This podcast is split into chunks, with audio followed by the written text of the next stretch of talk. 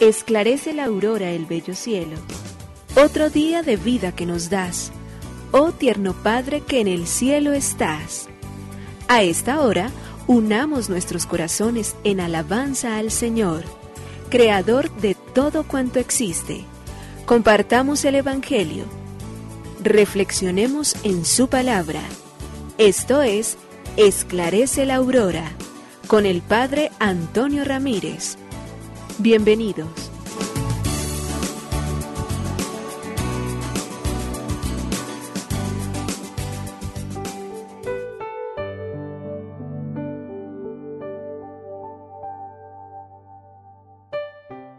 Bueno, muy buenos días. Hoy es lunes 10 de octubre del año 2022. Aquí estamos, Señor, para comenzar esta mañana y al comenzar esta mañana permitir que nuestros ojos sean tocados por la luz de la gracia con la cual tú obras en la vida nuestra y con la cual nos muestras las maravillas infinitas de tu amor.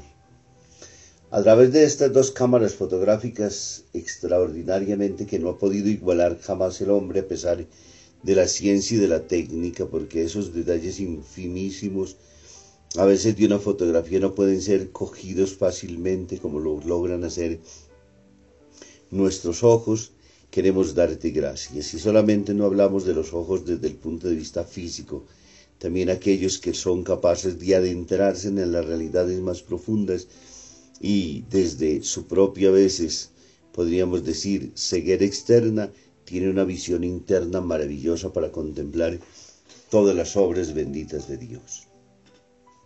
Señor, nuestro corazón esta mañana levanta su mirada para buscarte a ti en todas y cada una de las obras creadas. Vivimos admirados y desbordados por la infinidad de milagros con los cuales tú obras, actúas, trabajas, luchas en medio de nosotros porque te fatigas en el campo, porque vas a la ciudad, porque vas en el transmilenio, porque cooperas en todas nuestras empresas, porque absolutamente todo está movido por tu gracia, porque no queda una sola obra que no sea tocada por tu amor infinita.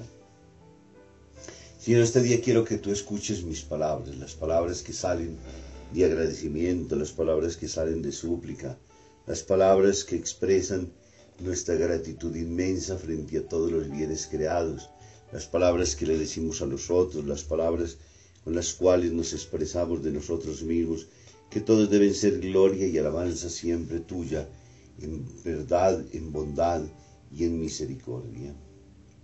Señor, quiero estar atento a todos esos signos maravillosos que tú has ido dejando como huella indeleble de que tú existes, de que tú amas, de que tú caminas. Huella indeleble de justicia y de verdad en la cual durante todo el tiempo logramos nosotros adentrarnos en los misterios infinitos de la vida. De, con ellas, Señor, quiero que cada momento y cada circunstancia pueda dar siempre respuestas a todas mis preguntas.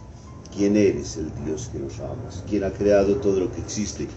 Un Dios que nos ha pensado infinitamente. ¿Qué quiere de nosotros? Santidad, bondad, verdad, justicia, santidad.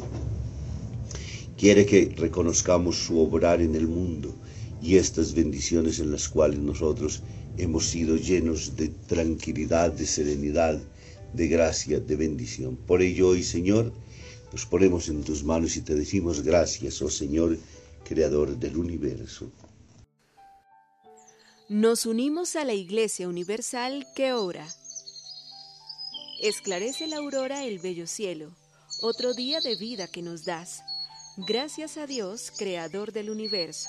Oh tierno Padre que en el cielo estás. Nuestras voces unimos al concierto que el universo eleva ya en tu honor. Desde la tierra al cielo más profundo, tierno Padre magnífico Hacedor, conserva nuestras almas sin pecado, a nuestro cuerpo da fuerza y salud, y nuestra mente ilumina piadoso con un rayo benéfico de luz. Por nuestra amada patria suplicamos, por la iglesia elevamos oración, por nuestros amados padres y familia, siempre dichosos los hagas tú, Señor. En tu santo nombre, comenzamos este día de vida que nos das, haz que lo acabemos santamente, oh Padre nuestro que en el cielo estás.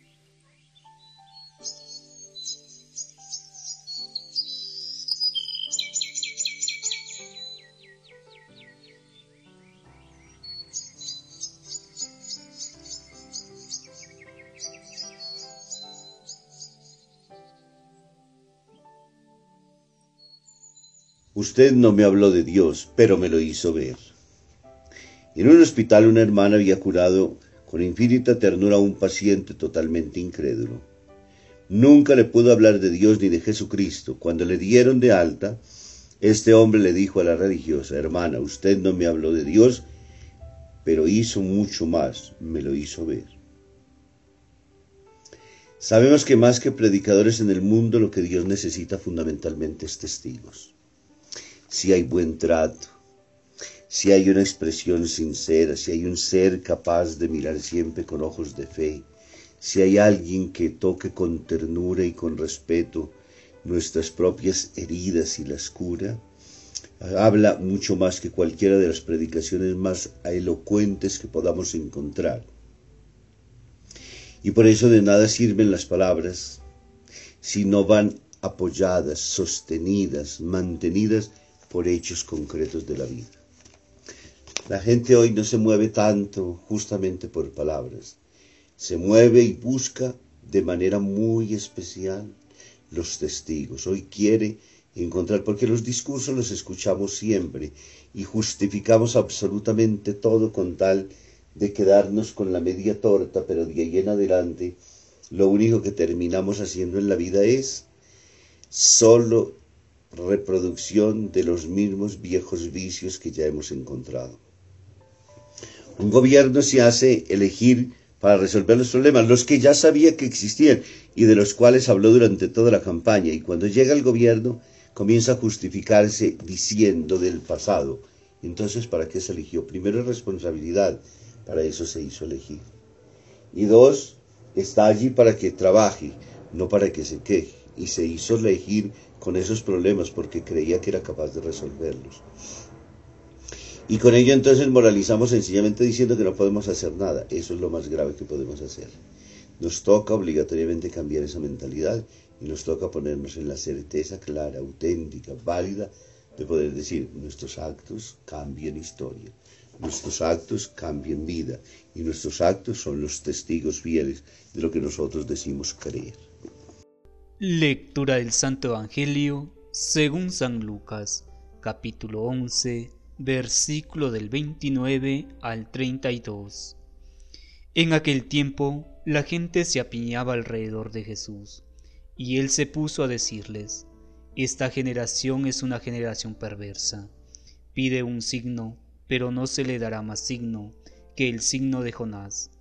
Como Jonás fue un signo para los habitantes de Nínive, lo mismo será el Hijo del Hombre para esta generación.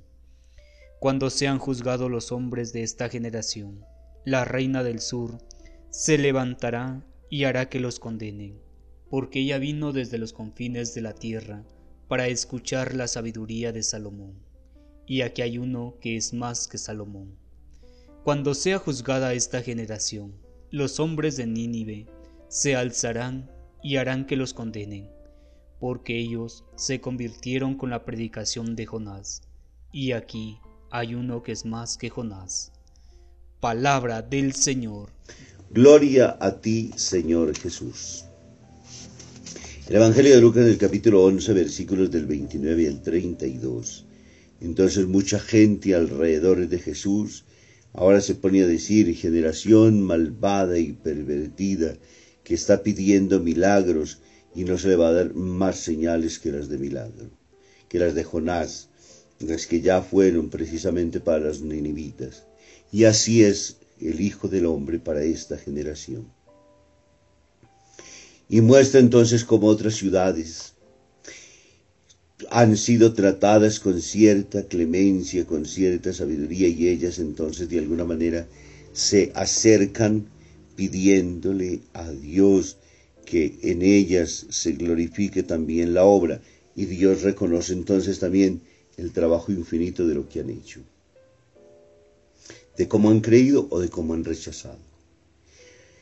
Hoy Jesús de alguna manera lo que hace es condenar esa búsqueda desenfrenada de milagros y de signos extraordinarios que pueden hacernos perder de vista el actuar de Dios. La parábola de ayer contada de los diez leprosos es un signo evidentísimo y claro. Nueve de ellos buscaban un milagro y lo obtuvieron. Fueron sanados en su cuerpo. Pero no hubo conversión, no hubo adhesión. Solo uno volvió a dar gracias y al dar gracias fue sanado y salvado en su cuerpo. Hay una gran diferencia entre sanación y salvación. La salvación es el encuentro personal con Dios, es el poderlo ver cara a cara, es el poder experimentar su ternura, es vivir de la fe que es un eterno presente. Vivir de milagros es vivir de un pasado, cerrado tristemente al mundo de añoranzas de lo que fue y no de lo que puede ser. Y los nueve se marcharon porque era una obligación de Dios. Y seguramente se volvieron a enfermar y le pasó muchas cosas en la vida. El que se logra convertir, ¿qué hace? Convierte totalmente sus pensamientos y palabras a un testimonio cruel, en un testimonio creíble en el cual con el tiempo y en el tiempo va haciendo entonces que todas las obras y todas las cosas sean una presencia infinita y permanente de Dios en la vida. Y aquí está el gravísimo peligro, vivir buscando solamente milagros. Y hay que buscar es justamente esos signos eficaces y permanentes en los cuales Dios queda finalmente en nuestra vida y por la cual Él manifiesta cómo entonces, en medio a veces de esas situaciones circunstanciales de la vida, en medio de los mundos de banalidades en las cuales caminamos, en medio de esas experiencias cotidianas, hay infinidad de milagros donde Dios se va mostrando.